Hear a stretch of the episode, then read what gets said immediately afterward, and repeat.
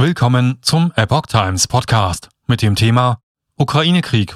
Putin ruft ukrainische Armee zur Machtübernahme in Kiew auf. Ein Artikel von Epoch Times vom 25. Februar 2022. Russland zeigte sich am Freitag zu Verhandlungen mit der Ukraine bereit. Aber mit welcher Regierung?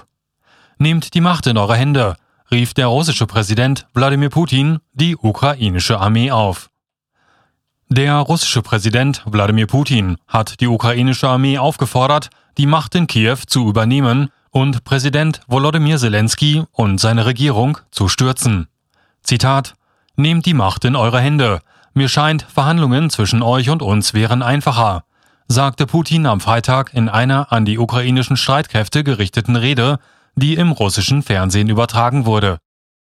Putin spricht dem unabhängigen Land Ukraine das Recht auf Eigenstaatlichkeit ab. Wiederholt sprach er von einer Marionettenregierung des Westens. Der Präsident Zelensky und seine Regierung sind durch demokratische Wahlen an die Macht gekommen. Der Kreml hatte die Ukraine eigenen Angaben zufolge ein Angebot für Verhandlungen in der belarussischen Hauptstadt Minsk überreicht. Das sagte Kreml-Sprecher Dmitri Peskov am Freitag der Agentur Interfax zufolge in Moskau. Die ukrainische Seite habe stattdessen Polens Hauptstadt Warschau als Verhandlungsort vorgeschlagen. Russland hatte am Donnerstagmorgen mit einem großen Angriff auf die Ukraine begonnen. Russische Bodentruppen waren anschließend binnen weniger Stunden von Belarus aus bis in den Großraum Kiew vorgedrungen. Am Freitagmorgen meldete die ukrainische Armee nördlich und östlich von Kiew Kämpfe gegen vordringende russische Truppen. EU will Vermögen von Putin und Lavrov einfrieren. Der ukrainische Präsident rief die EU derweil auf, härtere Sanktionen gegen Russland zu verhängen. Zitat Es sind noch nicht alle Möglichkeiten für Sanktionen ausgeschöpft worden. Der Druck auf Russland muss erhöht werden, schrieb er auf Twitter.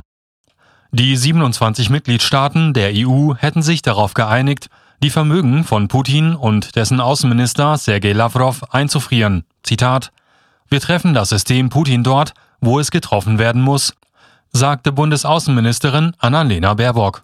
Nach Informationen von EU-Diplomaten hatten Deutschland und Italien zunächst gezögert, den Sanktionen gegen Putin und Lavrov zuzustimmen. SWIFT-Ausschluss gleicht einer finanziellen Atomwaffe. Der luxemburgische Außenminister Jean Asselborn verteidigte jedoch die Entscheidung, Russland vorerst nicht aus dem internationalen Finanzsystem SWIFT auszuschließen. Zitat wir können neben dieser Krise, die wir jetzt haben, nicht noch eine Welthandelskrise provozieren. Wir wissen nicht, was die Auswirkungen sind auf den Weltmarkt und ob das nicht kontraproduktiv ist und Russland nicht so schadet, sagte Asselborn. Er plädiere dafür, demnächst noch ein weiteres Sanktionspaket auf den Weg zu bringen. Auch Baerbock wandte sich gegen einen SWIFT-Ausschluss Russlands zum aktuellen Zeitpunkt. Der Fall Iran habe gezeigt, dass eine solche Maßnahme eine Breitenwirkung habe und statt der politisch Verantwortlichen die Zivilgesellschaft treffe. Es werde geprüft, inwieweit diese Breitenwirkung aus dem Weg geräumt werden könnte. Für einen SWIFT-Ausschluss Russlands sprachen sich dagegen Frankreich und Österreich aus. Zitat Wir setzen uns dafür ein, dass Russland aus SWIFT ausgeschlossen wird, twitterte am Freitag der österreichische Bundeskanzler Karl Nehammer. Frankreichs Finanzminister Bruno Le Maire sagte, einige EU-Staaten hätten Vorbehalte gegen den SWIFT-Ausschluss Russlands, der als finanzielle Atomwaffe empfunden werde. Frankreich gehört nicht zu diesen Ländern, fügte er hinzu.